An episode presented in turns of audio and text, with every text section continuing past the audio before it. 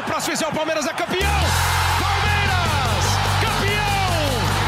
Marcelinho e Marcos partiu, Marcelinho bateu! Marcos pegou!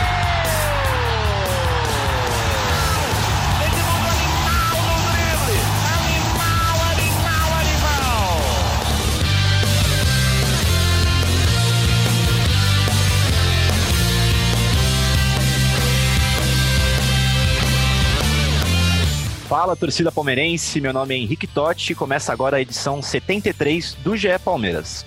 É a maior sequência sem vitórias no Allianz Parque, um ataque que não funciona, um meio-campo que não produz e um técnico muito pressionado pela torcida. Esse é o cenário que o Palmeiras se encontra hoje, após mais um empate, agora contra um time quase que sub-20 do Flamengo em pleno Allianz Parque. O Lucha pode cair, o Palmeiras pensa em reforços. A gente vai falar de tudo isso mais um pouco na edição desta segunda-feira, mas antes disso, Hoje temos a presença do nosso novo setorista do Palmeiras, e agora a figura carimbada do GE Palmeiras, José Edgar de Matos, ou só Zé Edgar, que vai trabalhar ao lado do Felipe Zito e do Fabrício Crepaldi, trazendo todas as informações sobre o Verdão. Bem-vindo, Zé. Fala Henrique, fala Zito, fala Ricardinho, e Fabrício, e aí, torcida palmeirense. Primeiramente, é uma honra estar nesse espaço, estar falando diretamente com vocês. A gente que já convive, né, falando de Palmeiras, escrevendo de Palmeiras há algum tempo, mas agora estando nessa nova casa é maravilhoso, é um espaço incrível.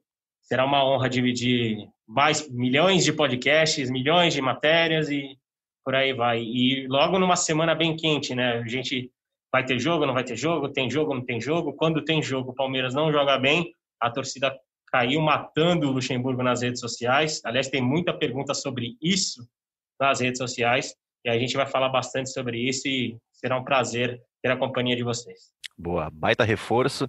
O Zé adiantou o nosso outro convidado, temos a presença ilustre de Ricardinho, comentarista da Globo. Eu já começo dando as boas-vindas para o Ricardinho, fazendo uma pergunta para ele exatamente sobre o Luxemburgo. O Ricardinho fez parte daquele Corinthians do Luxemburgo, jogava muita bola. Até o Zito estava brincando comigo antes do jogo aqui, que eu sou de 97. Eu não lembro desse time jogar, mas meu pai, as pessoas falam muito bem desse time. É, Ricardinho, te estranha é, ver a capacidade ofensiva desse time do Palmeiras, é, sabendo que o Lucha sempre foi um, um, treinador de, de um futebol ofensivo, de um futebol bem jogado? É, te estranha um pouco? Bem-vindo ao GE Palmeiras. Obrigado, prazer é todo meu. Um abraço a todos, ouvintes, é, de ter, ser convidado para participar desse, desse podcast. É, não tenham dúvida nenhuma que, pelo tempo e que eu tive de trabalho, né, como atleta com o Vanderlei, e foram quase cinco anos no total aí, em, em clubes diferentes na seleção também. Não tenho dúvida que o Vanderlei está muito incomodado é, com esse ataque do Palmeiras ou com essa produtividade ofensiva. Quem conhece o Vanderlei sabe da sua filosofia de trabalho, de jogo, pelo que ele preza, é, isso deve estar tá incomodando ele, essa questão ofensiva, essa pouca produtividade do ataque do Palmeiras e não é questão de, de fazer os gols só não, a questão é de criar mesmo essa criatividade, né? O criar oportunidades para poder é, na sequência sim transformá-la em, em resultado. Zito, Fabrício, querem fazer alguma pergunta é, sobre Luxemburgo para o Ricardinho? Eu já tenho uma na manga aqui, se vocês quiserem eu já posso fazer. Por favor, chamou, pediu, vamos embora. Eu tava vendo, chamou. tava vendo Seleção Sport TV antes da gente começar a gravar aqui, e o Pedrinho tava falando sobre uma coisa que eu achei interessante, é que é o fato do Luxemburgo não, não tem conseguido potencializar seus jogadores. E de fato, se a gente pensar, o destaque do time atualmente pode ser o Gustavo Gomes, o zagueiro, é, o que, que qual, qual que é o, o, principal problema do ataque palmeirense, Ricardinho? Às vezes eu enxergo que é um pouco de, de, falta de aproximação ali. Um jogador recebe a bola na direita, ninguém aproxima, ninguém se movimenta. Parece um jogo meio, meio lento. Dá para apontar um, um principal defeito do ataque? Ou do sistema ofensivo em si? Sim, você na pergunta, você já meio que iniciou a resposta. Quando você fala meio lento, o início das jogadas do Palmeiras geralmente são muito lentas. E isso reflete daí na parte ofensiva, porque a construção da jogada hoje, até pela, pela velocidade do jogo, que mudou muito né, nesses últimos anos, não só no futebol brasileiro, enfim, no futebol mundial, exige que você tenha um trabalho de bola mais intenso, uma saída de bola qualificada sim, mas é, com intensidade, com, com dando velocidade. Quando a gente fala em velocidade, não é você ter só um atacante veloz, né? não é você ter é, jogadores é, é, pontas, aqueles de, como a gente fala no futebol, é, é, com correria. Não, não, é você dar velocidade ao trabalho da, de bola você dominar, tocar os jogadores de meio campo, pentearem menos a bola e aí sim iniciar a construção de jogada com mais qualidade. Acho que esse é o primeiro ponto do Palmeiras, né? Por exemplo, no jogo com o Flamengo, o que a gente observava era um time lento na saída de bola, que facilitava a marcação do Flamengo. E aí o time ficava sem espaço de construção de jogada. Então, esse é o primeiro ponto. O segundo ponto, iniciando melhor a jogada, aí sim, repertório de movimentação ofensiva, né? É, é, dá liberdade dos jogadores de movimentação. O jogador de lado não está o tempo todo de lado. Se ele vê a dificuldade, ele vinha um pouquinho para dentro para dar opção, uma linha de passe. O atacante, por exemplo, você vê o, o, o os jogos que o Luiz Adriano tem oportunidade de finalização, eu considero ele um bom atacante, um atacante de qualidade. É, ele, ele, ele, ele não está tendo a chance nem de perder gols, né? Porque geralmente o atacante faz dois, três gols e acaba, puxa, mas ele podia ter feito até mais, porque ele teve chance para finalizar. Não, ele não está tendo essa possibilidade. As poucas vezes que ele teve, ele fez alguns gols, né? Então isso é sinal de que o time tem uma lentidão muitas vezes no, no, início da jogada e, consequentemente, isso reflete no ataque, porque aí o ataque não consegue produzir, é, não consegue criar as jogadas de seja de aproximação ou mesmo uma jogada individual para poder transformar é, esses, esses lances ou, ou, essa criatividade em resultado. E essa lentidão que você falou, é, desculpa, Fábio, que abriu o, tele, o microfone ali, é, só fazer uma pergunta sobre essa lentidão a culpa, dizemos assim, entre aspas, é dessa lentidão? É mais do jogador em si ou do treinador que, que não consegue fazer um esquema para esse, esse time ser mais rápido? Eu, eu acho que tem que se dividir aí. Eu não, não diria 50-50, porque eu não estou no dia a dia do Palmeiras. O que eu observo numa situação dessa, e que já aconteceu, lógico, apesar do ritmo de jogo ser outro, mas na minha geração, é, é do, do treinador cobrar né, dos jogadores é, essa, essa, vamos dizer, rapidez, uma velocidade maior no início da construção da jogada, né, passando pelos jogadores de meio campo, com a participação dos laterais na construção, com a participação dos meias, mas principalmente é, desse repertório, dessa aproximação é, dos jogadores para estar tá mais, mais perto, para, por exemplo, eu vejo em alguns momentos os jogadores do Palmeiras querendo muito a bola, como a gente fala, falava antigamente, Sabe quando você quer jogar muito com a bola no pé? Então, por exemplo, o Zé, o, o Zé Rafael joga com a bola no pé, né? Ele quer a bola para construir. Lucas Lima para construir. Patrick de Paula é mais um, um, um, menino volante que tem a obrigação de iniciar as jogadas, né? É, mas aí pra, daí para frente, é, você vê o Luiz Adriano no meio dos zagueiros, geralmente joga um jogador de lado é, às vezes é o Veron, às vezes é o Wesley, depende que dá velocidade, mas é, é, é muito, eu vejo muito poucos jogadores do Palmeiras ocupar o espaço para receber a bola em progressão, por exemplo, né? Uma tabela em progressão, você sair do teu marcador é, é para tentar o espaço na defesa adversária, né, para tentar receber essa bola em progressão, para tentar um confronto de um contra um, né, para desequilibrar a defesa adversária. Então, acho que aí parte do treinador também, entendeu? De ele criar situações ofensivas, do, da, de dar liberdade e os jogadores entenderem essa movimentação aí sim você consegue envolver a, defesa adversária, seja qualquer que seja esse adversário, e consequentemente você começa a ter criatividade, porque você ter só jogadores que querem a bola no pé, mas que é, não não jogam sem ela, ou seja, não não não não ocupam espaço, né, em progressão, não não não dão essa essa a, vamos dizer assim, esse, esse, essa opção sem a bola para receber né, no campo adversário, aí você fica com um time previsível. E eu acho que é o que acontece muitas vezes com o jogo, principalmente ofensivo do Palmeiras. O Ricardinho falou sobre essa questão do Palmeiras ser um time previsível. Até faço uma pergunta para você mesmo, a sua avaliação. Por muito tempo a gente falou que o Palmeiras era dependente do Dudu. O Palmeiras hoje ele sente muita falta do Dudu ou é, essa o Dudu escondeu por muito tempo esses problemas que o Palmeiras já tinha como que é? Porque realmente a gente via em vários jogos que era bola no Dudu, ele vai para cima e o Palmeiras acaba fazendo gol, ganhando. O Palmeiras era muito dependente dele, ele escondia esses problemas, o time sofre com a ausência dele até hoje, não conseguiu se encaixar. Como que você vê essa questão que acho que faz muita diferença para o setor ofensivo, né? O Dudu era um jogador é, para o Palmeiras diferente. Quando a gente fala jogador diferente, é aquele jogador que chama a responsabilidade na dificuldade, mas que tem, muitas vezes, na jogada individual, ou, como eu disse na resposta anterior, jogador que recebia a bola em progressão. Ele não vinha toda hora no meio receber a bola ele geralmente dava opção ou do lado direito ou do lado esquerdo, nas costas dos laterais. Sempre ele era o que? Uma alternativa de metida de bola para o meia.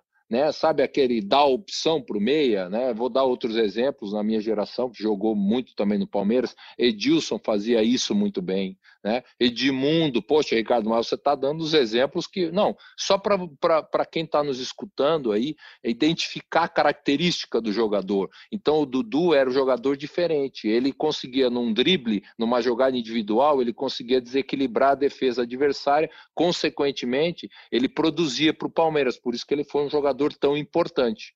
Não sei se a, a presença do Dudu já escondesse durante um período essa característica do time do Palmeiras hoje sem ele.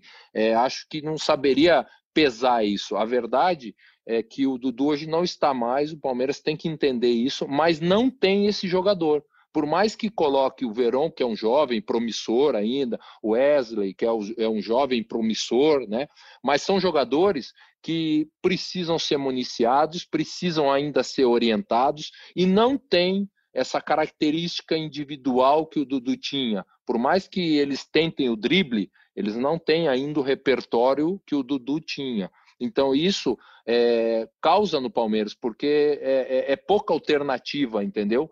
De característica de jogador para ter esse escape de jogo. Então, o Lucas Lima pega a bola, que é um jogador técnico, e ele precisa ter alguém que dê essa opção para ele. Né? O Zé Rafael, a mesma coisa. Né? O, o, o, menino, que é um, é um jogador taticamente, acho que importante, jovem, mas de qualidade, tanto é que teve a oportunidade de seleção brasileira, apesar de ser convocado para lateral, mas acho que tem muito potencial. Também não é esse jogador de dar opção. Então, são jogadores é, é, que gostam da bola, mas que precisam ter atacantes que dê essa opção de largura de jogo, de velocidade. E acho que o Dudu fazia muito bem isso no Palmeiras. Ele era esse jogador. Por isso que ele fazia a diferença, fazia, fez a diferença em muitos jogos do Palmeiras, inclusive participação direta em conquistas. Ah, no, no, acho que março, no começo da, dessa quarentena, crise por causa da pandemia, eu e o Fabrício tivemos a oportunidade de fazer uma entrevista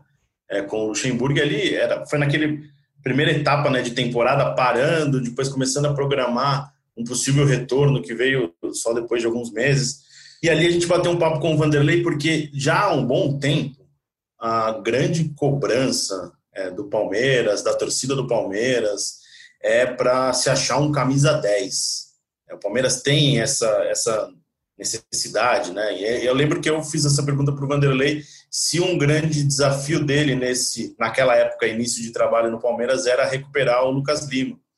E ele me devolveu a, essa pergunta com outro questionamento interessante, ele falando: tem camisa 10 no futebol brasileiro, no futebol mundial hoje?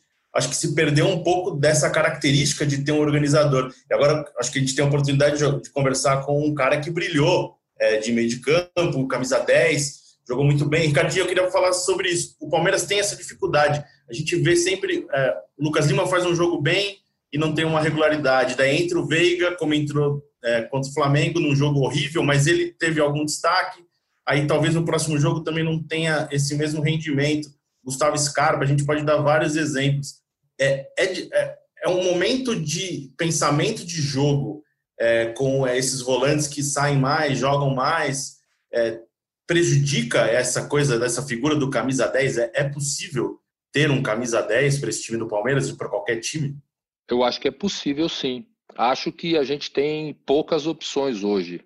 É, talvez a gente não encha uma mão com cinco opções no futebol brasileiro, que aliás a maioria dos times que tem essa característica de jogo é, não o Palmeiras hoje, mas característica de clube. O Palmeiras é um clube que a torcida exige que o time jogue futebol. Não adianta só dar carrinho, não adianta só dar porrada.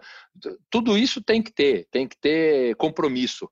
Mas o, o, o Palmeiras, e olha que eu não tive a oportunidade de jogar no Palmeiras, mas é, joguei muitas vezes contra. É um time que a torcida quer futebol, a torcida quer qualidade, quer jogo. É, até pela, pelos, pelos times que o Palmeiras montou na história né, na sua bonita história como, como grande clube que é.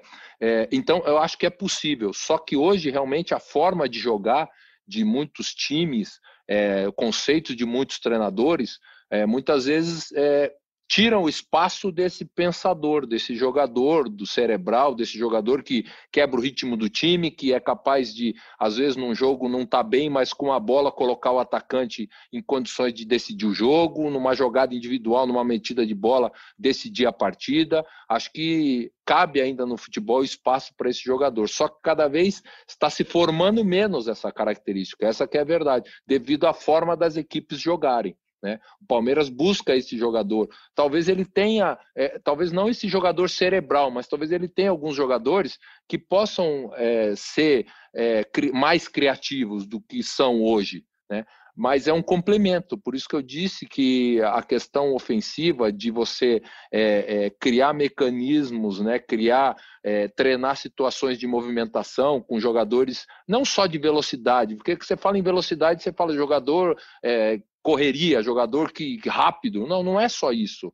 Né? O jogador, ele, velocidade pode ser sim, o cara ser rápido, mas pode você dar velocidade à bola com jogadores que ocupem o espaço é, no campo adversário em progressão para receber a bola, que dê opção para o jogador de meio. Acho que isso falta ao Palmeiras. Tem muitos jogadores que jogam com a bola no pé, mas poucos que agridem o adversário no sentido do espaço. Né? Vou dar um exemplo aqui, por exemplo, é, é, de um Marinho no, e um de um Soteudo no Santos, que são jogadores que gostam da bola no pé, mas você vê que eles, eles ocupam espaço no campo adversário para dar opção no meio campo.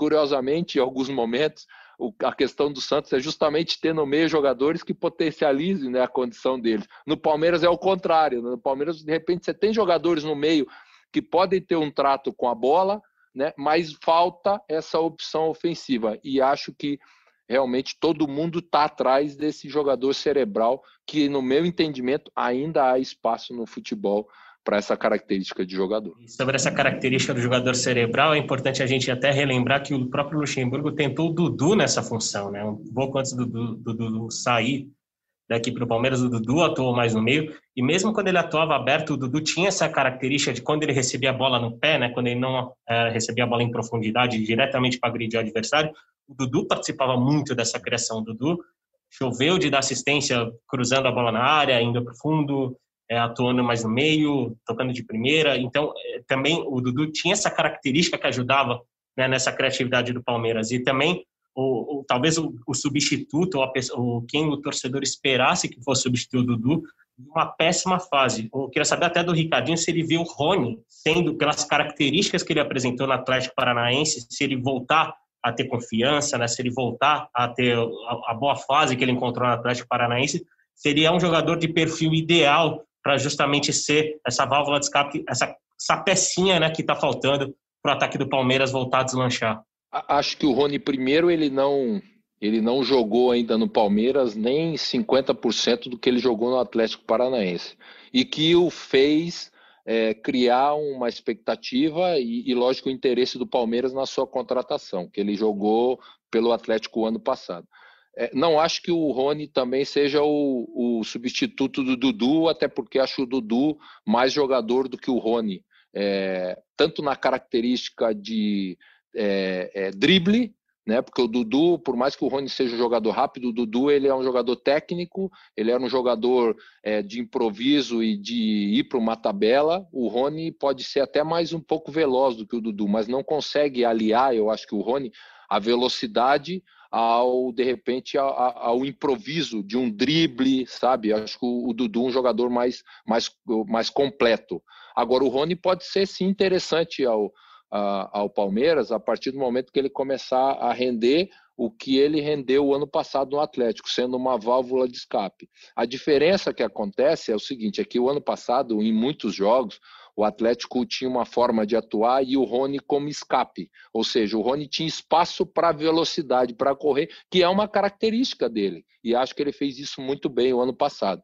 Só que o Palmeiras é um time de protagonismo, é um time grande, é um time que propõe jogo e que serão poucos os jogos onde o Palmeiras vai jogar em contra-ataque ou que os adversários irão, a não ser os grandes jogos, que irão dar espaço para o Palmeiras é, poder contra-atacar. E aí pesa a característica do Rony, porque ele precisa desse espaço para poder agredir o adversário. E muitas vezes, com as defesas montadas, ele não tem essa possibilidade. Ele tem que ir para uma jogada individual, ele tem que ir para uma tabela, e aí ele não é, é, não tem a mesma característica, e vamos colocar assim, a mesma qualidade do Dudu nesse aspecto.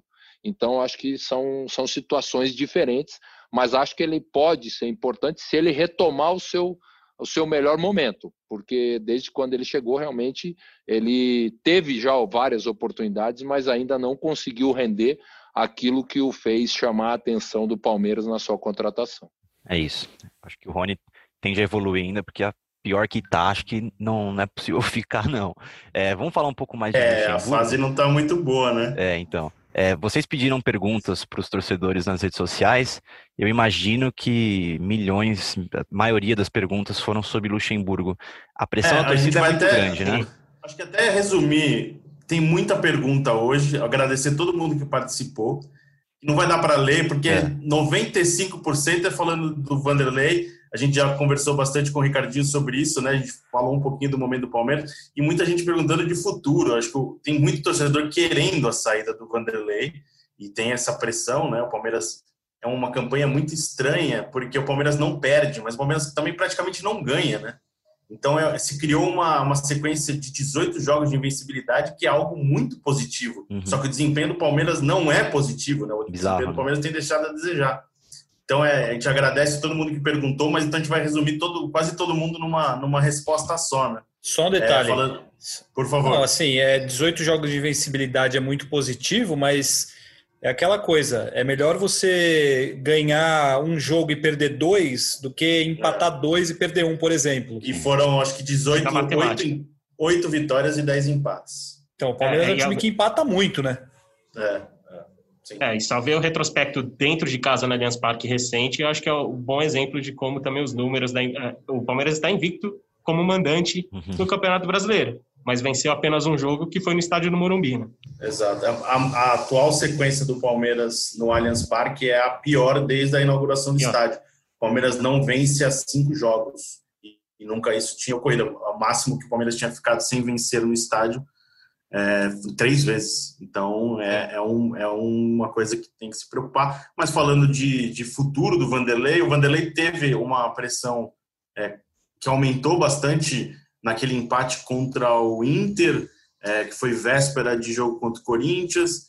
A diretoria defende, tem vários poréns, é, pandemia, tempo para treinar, um time que não tem reforço, a gente fala de reforço daqui a pouco, é um time que priorizou esse ano não mais dar uma, uma reestruturação né, de elenco do que de buscar alternativas, mas nesse momento o trabalho vai seguindo, né, Zé?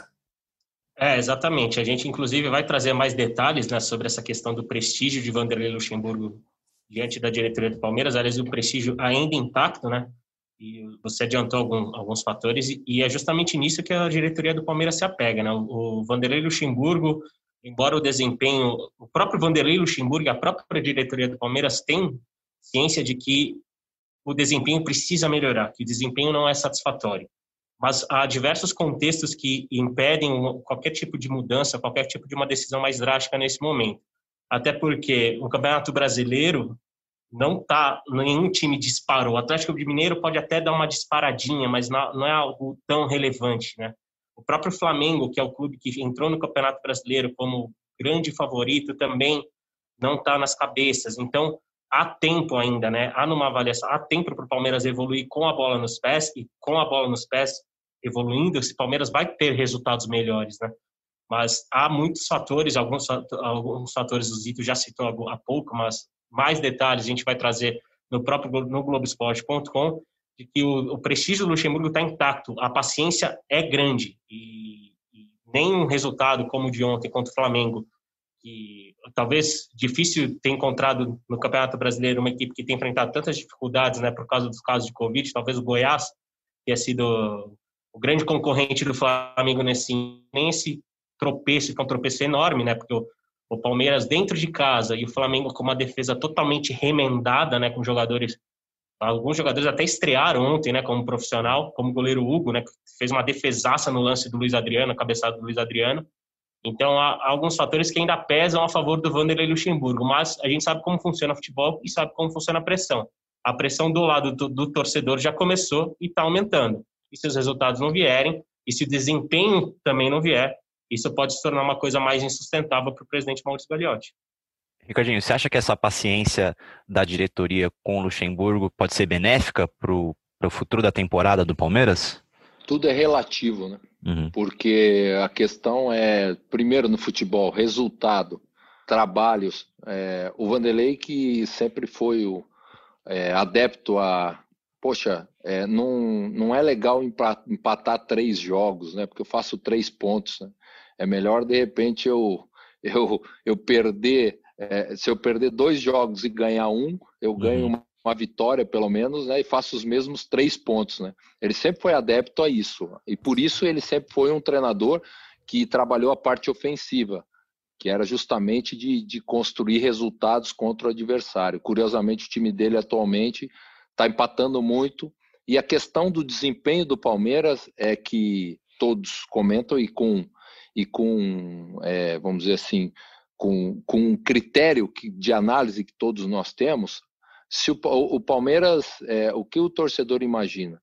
Ah, mas o Palmeiras não está perdendo, está é, tá empatando, está com uma boa campanha, está invicto. Mas o desempenho do Palmeiras, do time do Palmeiras não é bom. O que, que o torcedor imagina? Poxa, a primeira, é, o primeiro jogo que houver a necessidade de uma recuperação, que houver a necessidade de um jogo decisivo, jogando da forma que o Palmeiras é, jogou em algumas partidas, é, vai ser difícil o Palmeiras conseguir é, uma classificação. Então, esse jogo ainda não chegou, mas pelo desempenho, é, é difícil né, você é, é imaginar que numa reta final o time vai conseguir, do jeito que está jogando, uma, um, um, um, chegar perto de uma conquista. Né? Por mais que, que, que tenha-se alguns resultados aí, uhum. vamos dizer assim, de, de invencibilidade. Então, é, eu acredito que é, o, a paciência do, do, dirigente é em cima não só do que ele é, vê né, no dia a dia em relação a resultado, mas também é, de trabalho, da análise mais complexa de, poxa, é uma mudança agora, eu acho que, é, por um lado, pode ser o que o torcedor está, de repente, querendo ou está é, é, palpitando, mas uma mudança de trabalho no, perto da metade do Campeonato Brasileiro, na, na Libertadores e até pelos resultados. O Palmeiras, é, o desempenho do Palmeiras não é bom, mas o resultado, o Palmeiras está ali entre os primeiros do Brasileiro, está bem na Libertadores, quer dizer, é, é difícil você tomar uma decisão nesse aspecto, se eu sou o dirigente do Palmeiras. Né? Então, a questão de prestígio, eu acho que é em cima disso. Agora, é lógico que o dirigente sabe é, analisar o desempenho e sabe que o desempenho, como o Vanderlei também sabe, os jogadores sabem, que o desempenho está muito longe daquilo que, a, que esse grupo do Palmeiras pode render pode é, é, apresentar. Isso é fato e tem jogadores de um nível que, que tem que jogar mais do que vem jogando, principalmente em alguns jogos. Né? Há uma irregularidade muito grande no time do Palmeiras. E mal ou bem, o Palmeiras é o único paulista que ganhou um título no ano também.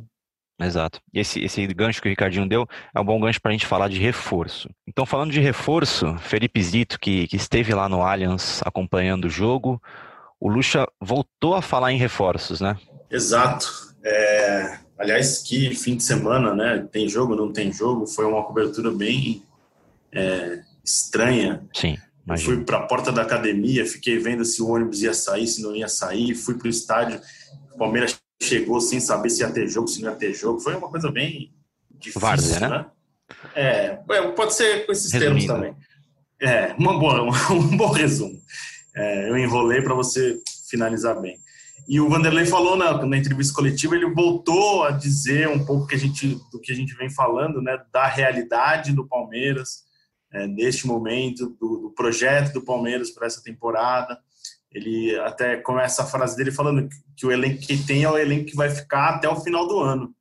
É, mas depois ele abriu a possibilidade de ter um reforço pontual. O Palmeiras nunca negou que acompanha o mercado, mas tem é, hoje uma série de uma série de, de restrições, né, financeiras de momento. O Palmeiras avalia o mercado. O Palmeiras voltou a negociar há pouco tempo com o Marcelo Herrera, daí o jogador do lateral direito do, do São Lourenço é, teve uma lesão, quebrou a perna, então já esfriou isso. O Palmeiras já acompanhava é, um lateral desde o início da temporada. Então, o Palmeiras continua avaliando, né? Tem a, a questão do, do Jean-Pierre, depois o Fabrício vai trazer mais informações. E o momento do Palmeiras hoje é mais de reestruturação, né? O Vitor Hugo estava para ser negociado, uma venda que era bem avaliada pelo Palmeiras e nessa segunda-feira já esfriou, já desistiram, os turcos do Trabzonspor desistiram, então o Palmeiras tem essa, é, o Palmeiras continua no mercado avaliando, mas não é uma coisa que dá para ter certeza que o Palmeiras vai contratar. Eu acho que vai e eu acho que precisa, mas é uma, uma coisa que ainda tem uma série de uma série de evolução para ter é, e, o, e o que pesa muito nessa temporada é dinheiro, né? O presidente Maurício Gagliotti já falou numa entrevista para a gente que o Palmeiras vai deixar de arrecadar cerca de 200 milhões por causa dessa crise. E é um negócio que impacta, né? Por isso que o Palmeiras tem buscado mais é, negociações de saídas do que de, de, chegadas. Mas acho que o Palmeiras precisa, sim, o Vanderlei é, é, tem que ter uma, uma alternativa ali mais interessante, talvez, para o meio de campo. E vale lembrar que essa negociação frustrada do Vitor Hugo atrapalha nesse sentido, né? Porque seriam 4 milhões de euros que entrariam para os cofres do Palmeiras. O Palmeiras ainda tem que pagar para a Fiorentina aquilo que pagou para contratar o Vitor Hugo. A própria 20, negociação. 23 20 milhões, algum, é, 23 algo milhões de reais, algo assim. E a própria negociação dele ajudaria muito a cobrir essa, essa dívida. Agora, ele não vai mais para o clube da Turquia e isso vai fazer diferença nesse sentido. Então, é mais uma dificuldade que o Palmeiras encontra, justamente por esse fato de precisar vender jogadores para poder comprar outros. O caso do Scarpa foi outro que aconteceu isso, porque o Palmeiras ficou perto de, de vender para um clube da Arábia Saudita, aí eles acabaram contratando o Pete Martinez, que era do, do River Plate, estava no Atlanta United, e o Palmeiras ficou com o Scarpa, que também é um jogador que o clube vem pagando e continua gastando dinheiro com ele pela negociação que fez há, há alguns anos. Então, não é uma situação fácil para contratar reforços, tanto que o clube passou a, nesse ano, né? Eles estão é, usando de uma uma estratégia de negociação que é sempre tentando comprar parte dos direitos do jogador ou tentar envolver com outros jogadores em troca, é, principalmente comprando porcentagens menores, que foi o que foi oferecido para o São Lourenço pelo Marcelo Herrera, e não o São Lourenço não aceitou. Então, além de toda a questão pandemia, é difícil fazer contratação, o Palmeiras não tem um dinheiro vasto para contratar e ele tenta fazer composições é, dessa maneira para conseguir uma contratação ou outra, mas é difícil. É, fazer uma pergunta para o Ricardinho, é, tendo em vista essa, essa questão de reforço. Se o Ricardinho fosse um, o dirigente do Palmeiras ali, é, aquela oportunidade de negócio que, que os dirigentes tanto falam, o Zito falou que talvez ele ia atrás de uma pessoa para o meio-campo ali. É, você enxerga a posição ali de meio-campista a mais deficiente do Palmeiras? É, quem, você, quem você iria atrás nesse mercado? Eu iria atrás de jogador de característica de lado. De lado de campo, mas não, não velocista, aquele velocista de contra-ataque. Jogador é, intenso de lado que pudesse dar essa opção de largura essa, ao jogo, essa opção de receber a bola é, em progressão, né? receber a bola no espaço, porque jogadores de meio o Palmeiras tem que gostam de trabalhar a bola com a bola no pé. Né? Eu, eu acho que precisa de opção na frente. Acho que atacante em relação ao Luiz Adriano, William, gosto muito do William, acho que ele tem uma característica de opção também muito boa. Acho que o William poderia jogar é, algumas vezes um pouco mais com o Luiz Adriano. Acho que os dois, é, um, um, pode de repente ajudar é, o outro estando mais próximo dentro do jogo. Acho que eles jogaram muito poucas vezes juntos e acho que aí poderia ser um ganho para o Palmeiras mas eu traía esse jogador com essa com essa característica aí. Agora a gente tem que é, saber é, analisar assim. Acho que tirando o Atlético Mineiro nesse momento e o Flamengo até pelas contratações, acho que os outros todos os times do Brasil precisam de contratação, né? Todo mundo fala nisso. Então a gente tem que levar em consideração a parte financeira e acho que quando o presidente do Palmeiras fala é, dessa questão de equilíbrio financeiro de um ano mais complicado, é real, né? não só para o Palmeiras, que é um time dos mais organizados hoje no futebol brasileiro. Então, se o Palmeiras sente isso, você imagina os outros, né? mas é uma realidade, então você tem que ponderar isso. Você tem que ponderar que o Palmeiras tem um bom elenco, né? O Palmeiras tem um bom elenco. E quando eu falo um bom elenco, é de um elenco que pode render mais do que está rendendo.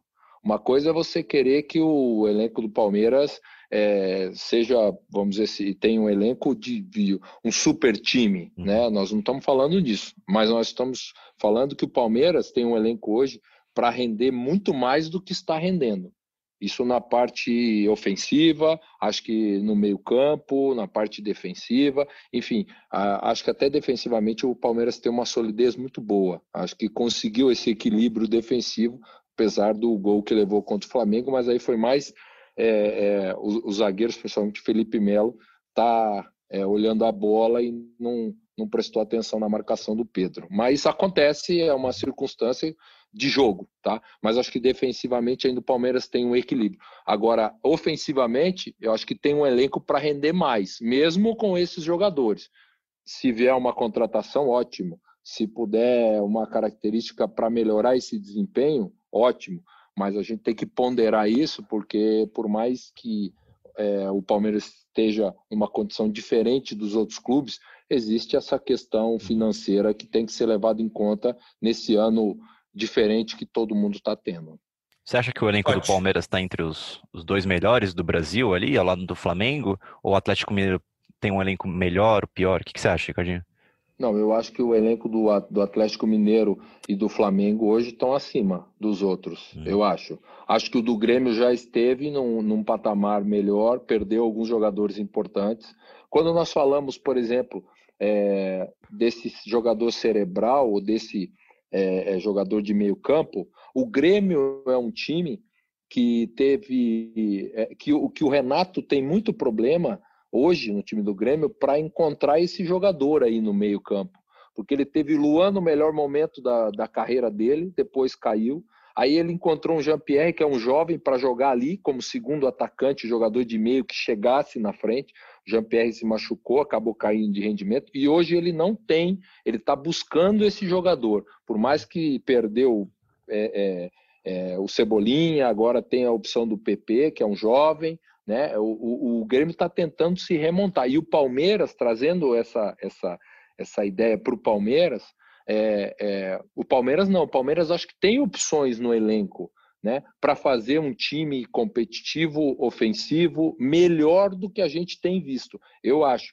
Talvez não tenha o elenco que tem, as opções que tem o Flamengo hoje que o Atlético Mineiro. Mas, é, tirando esses dois clubes aí, eu colocaria é, como opção. O Palmeiras colocaria também como opção, vai, não sei se junto com o Palmeiras, mas ali próximo. O, o São Paulo também tem opções, entendeu? De jogadores. Vai dizer, poxa, tem craques? Não, é, é, difícil hoje a gente, sinceramente, falar um craque, né? Um grande craque no futebol brasileiro. Essa é a realidade. Mas são bons jogadores, competitivos, jogadores interessantes e que é, é, é, é podem sim é, ter uma produtividade melhor. Fabrício, ia falar alguma coisa? Não, vocês, vocês falaram sobre reforço para o meio-campo, aberto, jogando centralizado, enfim, tem a situação do Jean-Pierre, que é um jogador que o Palmeiras demonstrou interesse, chegou a conversar com o Grêmio, só para atualizar a situação. O Palmeiras não vê hoje uma possibilidade de fazer negócio pelo Jean-Pierre. O Grêmio deixou bem claro que é um jogador muito importante para eles, é uma cria do clube, tem uma multa rescisória de mais de 100 milhões de dólares. Falou-se sobre uma troca de jogadores, mas também o Palmeiras não tem jogadores que não tenham feito é, os seis jogos no Brasileirão e que possam interessar ao Grêmio. Então, hoje, o Palmeiras não vê possibilidade de negociação pelo Jean-Pierre. Se acontecer algo no futuro, é uma outra situação, mas hoje não, não tem essa possibilidade do Palmeiras contratar o Jean-Pierre. Certo. Então, antes da gente encerrar o assunto brasileirão, é, nessa edição a gente vai começar a dar voz para o torcedor palmeirense. É, a gente vai ouvir um áudio que o primeiro que vai, vai participar é o Breno Almeida. Inclusive, a gente comentou sobre ele no episódio passado. É, vamos ouvir o que o Breno tem para falar. Fala aí, pessoal do GE Palmeiras, tudo bem? Eu sou o Breno Almeida, o detentor do gifzinho do palhaço no último podcast. E eu vim aqui para contar um pouco é, de como o torcedor do Palmeiras está se sentindo, né? Após tantos empates, né? E a gente acaba sendo feita de palhaço, né? Porque a gente cria tanta expectativa com esse time, sabemos que temos um elenco milionário é, e os caras não estão correspondendo dentro de campo. E é, é, um time que empata tanto, assim, empatar 38 rodadas, vai cair para a segunda divisão a gente não pode empatar tanto. É, então esse estigma de time que está invicto no, no campeonato acaba não convencendo. Apesar de ter ganho o Campeonato Paulista com, contra o nosso maior rival, dentro de casa, né? Vingando 2018, mas ainda não é o bastante. Mas eu pergunto para vocês: é, vocês ainda têm esperança que esse Palmeiras vai vingar no Campeonato Brasileiro? Porque eu pessoalmente não tô tendo tantas esperanças assim. Beleza, pessoal? Um abraço para todos. Bom, o Breno deu uma Breno, o Breno tá desanimado. desesperada ali com falando em rebaixamento, mas eu fiquei meio preocupado com o Breno. O Breno não tá muito animado, mas faz sentido assim. Não, acho que não vai cair para a segunda divisão, né? Como o Breno Tem uma fila longa ali na frente, é, eles mais preocupados com o rebaixamento. Mas na mesma forma também acho que o Palmeiras hoje não mostra que vai disputar pelo título. Mas, Breno, fica tranquilo, cara, vai dar tudo certo. Você acha que disputa pelo título, Ricardinho, ou, ou briga pela Libertadores ali? Meio que respondendo Breno. Se, se melhorar o desempenho, pode se candidatar a, ao título, mas com esse desempenho que o Palmeiras está tendo, por mais que é, exista uma invencibilidade, acho que o Palmeiras com esse desempenho não, não briga pelo título não e, e vai brigar bastante por uma Libertadores, se continuar com esse desempenho. Mas repito, acho que esse elenco do Palmeiras tem lastro para render mais do que está rendendo. Não sei se é só a ideia de jogo, se a questão de orientação, se desempenho individual dos jogadores, nesse conjunto todo aí, mas o Palmeiras, com esse elenco, tem que render mais pelos jogadores que tem do que está rendendo. Concordam, amigos? Concordo, concordo, concordo. E Totalmente, tem um fator que eu acho que joga contrário ao, ao, ao elenco e ao Vanderlei Luxemburgo, que é o fator tempo, porque a gente vive um campeonato brasileiro totalmente atípico, uma temporada totalmente atípica, né? Quando o Palmeiras estava com trabalho lá atrás com o Luxemburgo, veio a pandemia, foram mais de quatro meses parados, Aí o elenco volta com mudanças, assim, o Dudu, que é o principal jogador, o Luxemburgo tem que reviver um novo time, né, sem o seu principal jogador, só que o Palmeiras tem Libertadores, vai ter Copa do Brasil pela frente, então vai ter pouquíssimo espaço de calendário para trabalhar.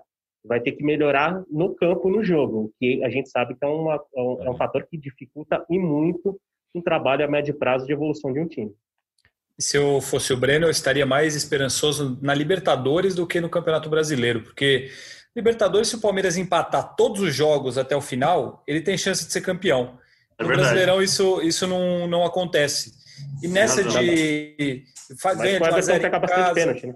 e o Everton pega pênalti, ganha de 1 a 0 em casa, empata 0 a 0 fora, é, é mais provável jogando da maneira que o Palmeiras vem jogando que ele consiga ter sucesso não ser campeão, mas chegar longe, chegar numa semifinal, uma final na Libertadores, mesmo com desempenho ruim, do que no Campeonato Brasileiro, que aí você precisa ter uma regularidade muito maior. Libertadores, o Ricardinho conhece bem, jogou algumas vezes. nem sempre o melhor time ganha, nem sempre o time mais regular. Às vezes é o time que está mais preparado para aquela eliminatória, vai mais na garra, na luta. Então, para o Breno ficar, acho que mais um pouco mais esperançoso na Libertadores do que no Brasileiro.